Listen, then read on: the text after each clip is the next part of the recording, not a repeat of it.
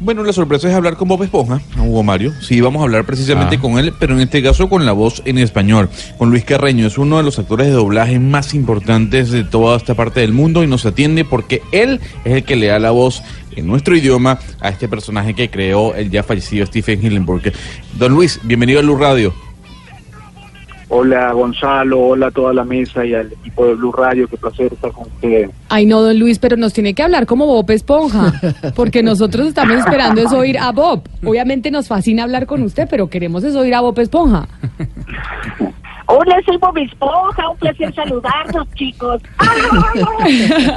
Qué diferencia. Si ve, Hugo Mario, le teníamos ahí su sorpresa. En exclusiva, sí señora. En exclu- eh, don Luis, ahora que mm, desde hace cuánto empezó usted a ser la voz de Bob Esponja en español, ¿lleva usted desde el principio? Eh, no, eh, yo eh, comencé en la segunda temporada hace exactamente 18 años, 18 años. Ya la serie tiene aproximadamente 12, 13 temporadas eh, y, yo empecé en la segunda, exactamente en la segunda. La primera temporada la hizo otro, otro actor de. Don Luis, hablábamos de la repercusión que ha tenido esta serie eh, en adultos, en David Hasselhoff, en eh, David Bowie en su momento. Para usted, más allá de ser quien le da la voz a Bob Esponja, ¿qué representó y qué representa esta serie para la cultura pop de la actualidad? Bueno, eh, eh, personalmente, como decía yo ayer en una publicación que, que, que- puse en mis redes en, relación a la muerte de, Steve, el creador de, de Bob Esponja, es un proyecto que obviamente pues cambió mi vida totalmente y ha sido pues, el motor del desarrollo no solo de mi carrera profesional, sino de mi vida en general. Ahí meto yo a, a mi esposa, a mis hijos, a toda mi familia, pues nos cambió la vida y nos ha, ha sido como como como una guía de, de- mi familia y de mi vida profesional en general, siempre está presente. Mi casa está llena de Bob Esponja por todos lados, ¿no? Es, parte de la cotidianidad de la familia. Y, y, pues obviamente creo que es un poco así también en la cultura pop a nivel mundial, es un personaje icónico, un personaje trascendental eh, que está al lado de- de cartoons como como como The Flintstones, como los Picapiedras, por ejemplo, como los Simpsons. Hace poco, eh, el año pasado, la, la revista Time publicaba que eh, los tres cartoons más vistos de todos los tiempos justamente son esos, lo- los Simpsons, eh, los Picapiedras y, y, y- Bob Esponja. Y bueno, obviamente, cuando nosotros comenzamos a hacer la serie hace 18 años, cuando yo recuerdo, lo- cuando grabé los primeros capítulos, nunca imaginé que, que ese, ese cartoon iba, iba a ser todo lo que lo que fue. Era una serie más de Nickelodeon, era un proyecto nuevo y, y bueno, yo creo que producto de un extraordinario guion se convirtió en lo que en lo que es, porque yo siempre he dicho que la fortaleza de la serie está en, en su guion. Eh, el, el- equipo de creativos que trabajan eh, un poco dialogando los, Sí, a los personajes de, de Bob Esponja, pues son geniales, ¿no? Precisamente quería saber también por su carrera, ¿qué supuso en su carrera? ¿Qué puertas se le abrieron apenas explotó esta serie con su voz en español?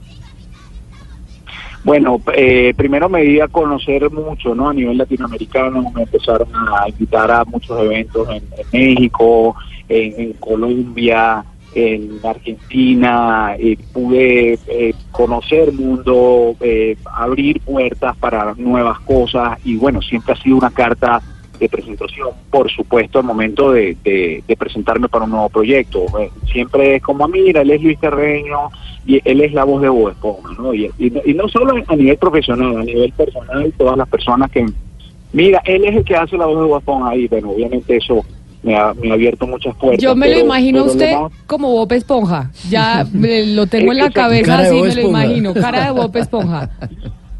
Exactamente, bueno, Gonzalo que sí me ha visto personalmente sabe que no es tan así, pero bueno, pero sí.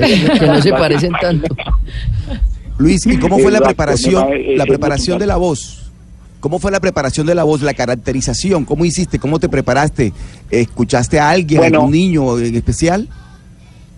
Eh, no, siempre el- el- cuando se trata de, de doblaje, hay dos maneras de, de trabajar en un cartoon, en una comiquita o en una, en una serie animada.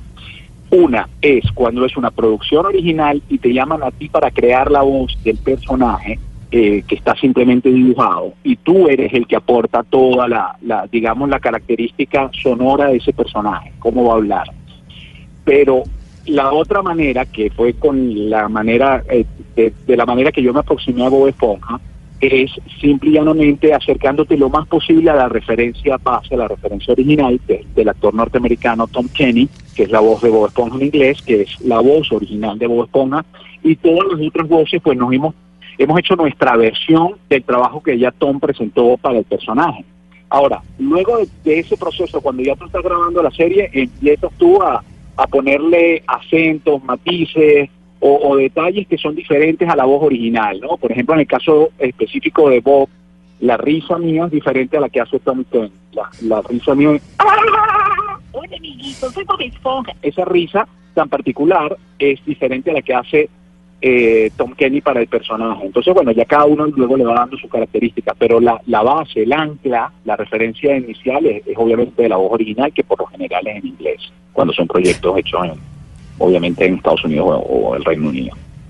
Eh, Luis, hay actores que se quedan, pero no actores de radio, actores de televisión, de cine, que se quedan para siempre en un mismo pro- eh, personaje, digamos, la serie Friends. Uno Sí. siempre identifica a esos personajes con esos actores. ¿Usted cómo hace para desmarcarse de Bob Esponja? Creo que es todavía más difícil porque pues la voz es identidad y usted no cuenta, digamos, con el cuerpo, eh, con el gesto para poderse desmarcar. Sí, eh, no es complicado en el mundo del doblaje porque eh, porque los proyectos son diversos, ¿no? Hacemos eh, eh, series de televisión, hacemos novelas eh, turcas, novelas brasileras, hacemos eh, otros cartoons, pero con personajes de características diferentes. Yo creo que la base está eh, y la, la fortaleza que tiene que tener un voiceover, un voiceover actor, un actor de doblaje de voces, es la capacidad de eh, caracterizar lo más posible su voz para poder tener un campo de trabajo más amplio y no quedarte anclado a un personaje. Ahora, en- recientemente en los últimos años en América Latina, y ustedes lo deben haber notado en Colombia, porque en Colombia hay muchos eventos de este tipo, están los llamados Comic Cons o estos eventos donde, donde que, que su- surgieron con el Gran Comic Con de San Diego, que es el más importante. En estos eventos van todos los fanáticos de, de todo el tema de, de los cartoons, del anime, del manga, de todo este mundo. Y esta gente tan fanática empieza a reconocer tu voz de tal manera que ya, por más que tú trates de cambiarla, siempre dicen, no, es Luis Carreño el que dobló su personaje. Porque, porque bueno, ya la, hay- ahora como una legión de gente que hace un seguimiento especial al trabajo de los voiceovers. Entonces, claro, ahí sí ya es súper difícil desmarcarse y, y, porque ya la gente va como que conociendo mucho tu trabajo. Pero, pero siempre hay eh, la posibilidad de hacer proyectos diferentes y es un trabajo muy diverso y, y con un espacio de creatividad inmenso como lo, lo es por ejemplo la radio no Eh, eh, ahí eh, es el territorio de la voz que, que yo me pienso que es mucho más amplio que el de la imagen que está más esclavizado a, a ciertos estereotipos y- y ciertas características Luis, usted siempre hizo la voz de Bob Esponja, ¿cierto? En ningún momento hubo otra persona que lo hiciera. Me refiero a que por lo que usted estaba hablando ahorita a las Comic Con, que la gente reconoce esos, esos actores de doblaje, los que les ponen las voces a los personajes. Y, por ejemplo, le pongo el ejemplo de los Simpson. Humberto Vélez era el quien le daba la voz a Homero y en un momento eh, lo cambiaron, cambiaron de actor y fue muy difícil para el fan volver a asimilar la voz diferente de Homero. En su caso, ¿en algún momento dejó de ser Bob Esponja o siempre lo mantuvo? No, siempre lo he mantenido desde que lo tomé. La primera temporada sí la hizo otro otro actor. Eh, lo que ocurre es que o yo un poquito eh, no solo he hecho carrera en el doblaje, yo migré mucho tiempo a la locución publicitaria y estuve, eh, tengo también mucha experiencia en el teatro, en la televisión en mi país, entonces claro, el doblaje no era solo lo que yo hacía, entonces no pudo, yo no nunca fui o nunca he sido, es una, una deuda que tengo pendiente con, con toda la gente que sigue el trabajo, este, nunca he sido un, participante de estos cómics, de estos amicons y estos eventos, sí he ido a algunos, pero no he ido a tantos como el que hizo la primera temporada, el actor que hizo la primera temporada de Batman va prácticamente vive de eso, de ir a los eventos, de ir a ese tipo de cosas. Yo no, no, lo, no he ido tanto a pesar de que estamos hablando de una proporción de 350 episodios hechos por mí contra 25 hechos por él. Pero bueno, él vive en México y quizás está más en ese mercado y yo, yo vivo en Estados Unidos, entonces bueno, obviamente eso también eh, dificulta ciertas cosas, ¿no? Pero no, nunca lo he soltado, siempre lo he hecho yo y, y bueno, ha estado, ha estado desde que desde la segunda temporada conmigo siempre y, y espero que siga así. Don Luis, ¿en algún momento usted sintió que estaba doblando la voz de un personaje homosexual, como muchos han tildado a Bob Esponja? Mm, eh, sí, este, eh, la- o sea, no, no, no quiero decir, a ver, ¿cómo me explico? eh, mira. Lo es está metiendo en problemas, Gonzalo, porque si la voz Sí, dice que sí, entonces ya usted ratificó bueno. mundialmente No, que Bob. Esponja le gustaban eh, los niños. Claro, ese sí fue como un bueno, o como un- una expresión de esta de, de- eh, aquí, eso de hablar. Eh, no, en todo caso, fíjense, yo, esto es una pregunta que me han hecho mucho, muchas veces en, en entrevistas, en eventos.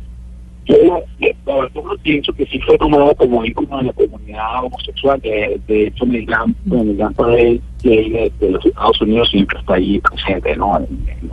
Ay, Luis, lo estoy, per- lo estoy perdiendo por temas de celular. Parece que el los problemas de celular no son solo en Colombia, sino también en los Estados Unidos, Sí. porque estoy teniendo mala comunicación. Ay. Pero ya para despedirlo, despídase de Colombia y diga de Colombia como Bob Esponja. Mándenos un saludo a todos los colombianos, ya que estamos hablando de que lamentablemente falleció el creador de esta serie Icono Pop.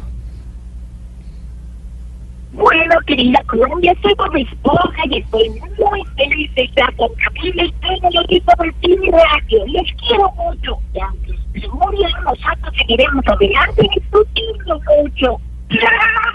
Ay, chao. Chao, Luis, muchas gracias. Lamentablemente la comunicación la empezamos a perder, pero es fantástico hablar con Bob Esponja. Y sin estallar. El mejor amigo que podrías desear. Y como al pez no es fácil flotar.